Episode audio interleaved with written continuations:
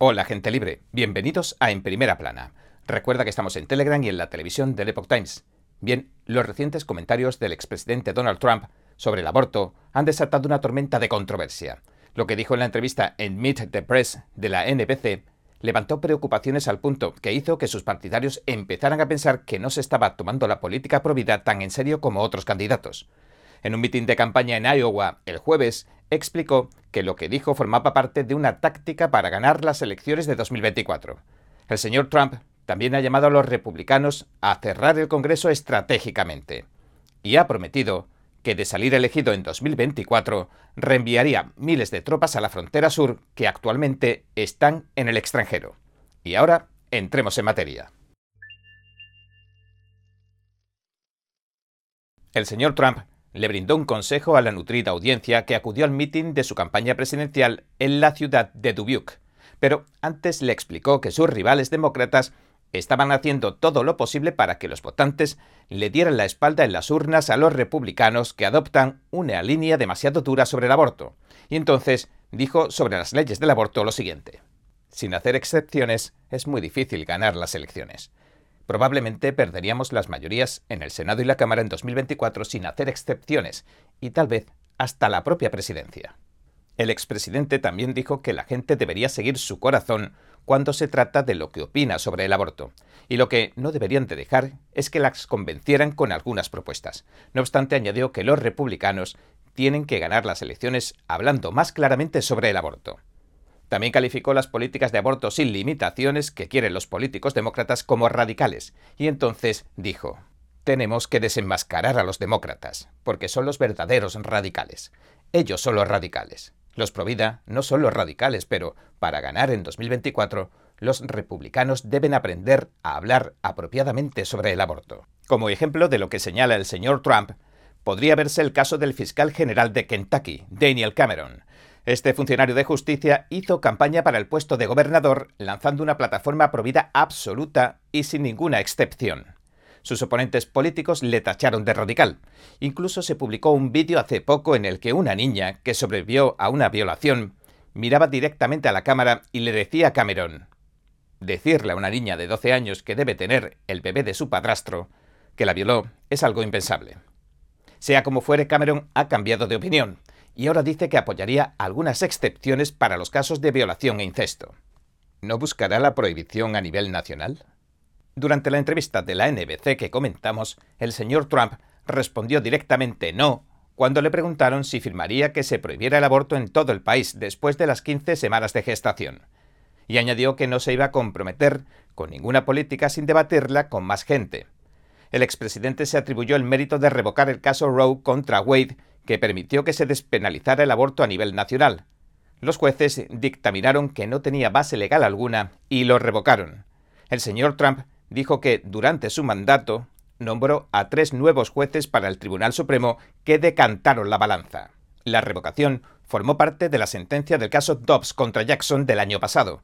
Esa sentencia devolvió el poder a los estados para que legislen sobre el aborto tal y como decidan, independientemente cada estado. Tras la sentencia, varios estados prohibieron el aborto rápidamente. Sin embargo, en muchos estados esas leyes se han visto bloqueadas tanto por los gobernadores como por demandas judiciales, a veces incluso antes de que entraran en vigor.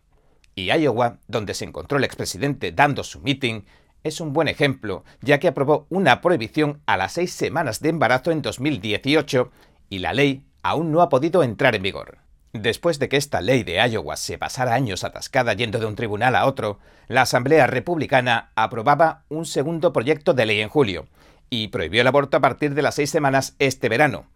Así que la gobernadora republicana Kim Reynolds ha firmado o promulgado dos veces esta prohibición del aborto.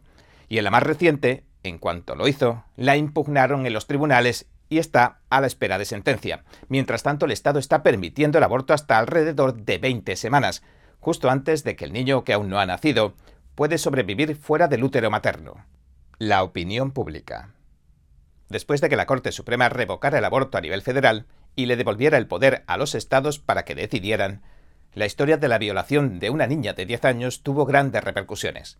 Llamó la atención de la nación que la pequeña viajara atravesando fronteras estatales para abortar.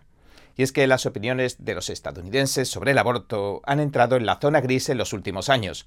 La gente se identifica cada vez más como pro-abortista, aunque no esté a favor del aborto sin limitaciones. Incluso el 9% de los votantes autoidentificados como pro-aborto dijeron que pensaban que era algo que no era correcto a nivel moral, aunque creyeran que debería ser legal, según los datos de la encuestadora Gallup de 2023. La mayoría de los estadounidenses, y esto se refleja en la mayoría de las leyes que prohíben el aborto, apoyan las tres excepciones o tres causales, la violación, el incesto y si la vida de la madre está en juego.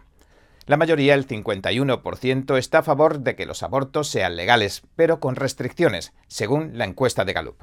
Solo el 34% de los votantes opinó que el aborto debería ser legal en cualquier circunstancia. También se observa que el apoyo disminuyó cuando los encuestadores añadieron plazos a las preguntas. Mientras que el 69% pensaba que el aborto debería ser legal en el primer trimestre, solo el 37% dijo que debería ser legal en el segundo trimestre y solo el 22% en el tercero. El centro Pew Research realizó encuestas similares en 2022 antes de la decisión de Dobbs y encontró un menor apoyo al aborto. Solo el 19% opinó que debería ser legal sin excepciones. En cuanto a los castigos para quienes abortan, la encuesta de Pew encontró que el 50% de los votantes dijo que las mujeres deberían sufrir las sanciones, en comparación con el 60% que dijo que el proveedor de abortos que realizó el aborto debería sufrir las sanciones. Tudor Dixon, una republicana que se postuló y perdió el escaño de gobernadora de Michigan el año pasado, dijo recientemente en un podcast que el presidente Trump le dio consejos sobre las políticas del aborto que no siguió le dijo que hablara de otra manera sobre el aborto en cuanto la vio adoptar su enfoque de línea dura y sin excepciones. Posteriormente, la señora Dixon le diría al presidente Trump que tenía toda la razón. Antes de Roe contra Wade, Michigan castigaba a los proveedores de abortos, siempre que no se tratara de un embarazo por violación, por incesto o para salvar la vida de la madre. La señora Dixon perdió el escaño ante la demócrata Gretchen Whitmer, a quien se unieron grupos de activistas del aborto como Planned Parenthood y Emily's List. Whitmer firmó un proyecto de ley que deroga las leyes de aborto del Estado. Lo calificó de buena economía. Y desde entonces ha publicado anuncios para promocionar el aborto. Intenta reclutar a personas de los estados rojos vecinos para que se muden a Michigan y disfruten de lo que llama su derecho a la libertad reproductiva, que es como llaman los sectores pro aborto al aborto, derecho a la libertad reproductiva. Trump dice que si sale reelegido enviará miles de tropas a la frontera sur. El expresidente de Estados Unidos, Donald Trump, también le dijo a sus partidarios en la ciudad de Dubuque, en Iowa, el 20 de septiembre, que si salía reelegido en 2024, transferirá recursos de las agencias federales y enviará tropas desde el extranjero para que aseguren y cierren la frontera sur. Iowa acogerá en enero la primera contienda para la nominación presidencial del Partido Republicano para las elecciones de noviembre de 2024. Lleva siendo la primera anfitriona de las primarias para las contiendas de la nominación presidencial republicana desde 1972. El señor Trump le dijo a su audiencia también lo siguiente. Tras mi toma de posesión, pondré fin inmediatamente a toda política de fronteras abiertas de la administración Biden. Dejaré claro que debemos emplear todos y cada uno de los recursos que se necesiten para detener la invasión, incluido el traslado de miles de tropas que actualmente están estacionadas en el extranjero. En su discurso, el presidente Trump también prometió ampliar la prohibición de viajar que promulgó durante su presidencia de 2017 a 2021. La prohibición apuntaba a las personas procedentes de varios países con poblaciones predominantemente musulmanas. El presidente Trump dijo en aquel momento que se hacía para prevenir el terrorismo pero no dio más detalles sobre la prohibición ni sobre cómo se aplicaría la ampliación. Además, se refirió a la afluencia masiva de migrantes ilegales que cruzan la frontera como una invasión, de la que hizo plenamente responsable al actual gobierno de la administración Biden. Ayer dedicamos nuestro programa a la crisis migratoria. Lo pueden ver si quieren estar al tanto de lo que se habla. La mayoría de los inmigrantes ilegales proceden de países centroamericanos como Venezuela. El gobierno de Biden asegura que está empleando todos los medios a su alcance para hacer frente a la crisis. Al mismo tiempo le ha pedido al Congreso que apruebe leyes para arreglar lo que califica como un sistema roto.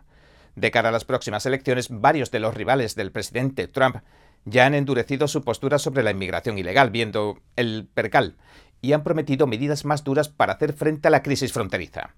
Según una encuesta reciente de Reuters Ipsos, muchos republicanos consideran que esta cuestión es una de las más acuciantes del país, justo después de los asuntos relacionados con la mala situación de la economía y el drástico aumento de la delincuencia en todo el país. El gobernador de Florida, Ron DeSantis, ha hecho una promesa similar a la del presidente Trump. En una entrevista con la CBS a principios de este mes, añadió que autorizaría el uso de la fuerza letal contra los miembros de los cárteles de la droga. A pesar de ser el principal rival del presidente Trump, el señor DeSantis está por detrás del presidente Trump en las encuestas por más de 40 puntos porcentuales. El mitin de Dubuque fue una de las dos paradas vespertinas del presidente Trump en Iowa, donde tiene una serie de visitas programadas en las próximas semanas. El estratégico cierre del Congreso. El señor Trump también ha llamado a los republicanos a cerrar el Congreso estratégicamente. Les pide que no aprueben el presupuesto del año que viene para un gobierno que lo persigue políticamente escribió en Truth Social lo siguiente. Se acerca una fecha límite muy importante a finales de este mes. Los republicanos del Congreso pueden y deben retirarle los fondos en todos los aspectos al instrumentalizado gobierno del corrupto Joe Biden, que se niega a cerrar la frontera y trata a la mitad del país como enemigos del Estado. Esta es también la última oportunidad de retirarle los fondos a estos procesamientos políticos tanto en contra de mí como de otros patriotas. Fracasaron con el límite de la deuda, pero no deben fracasar ahora. Utilicen el poder del dinero y defiendan el país. No hay duda de que el presidente Trump sabe cómo negociar con las cartas que le brinda la diosa fortuna y que siempre guarda un as bajo la manga, pero ya entraremos en esta cuestión del presupuesto en otro programa.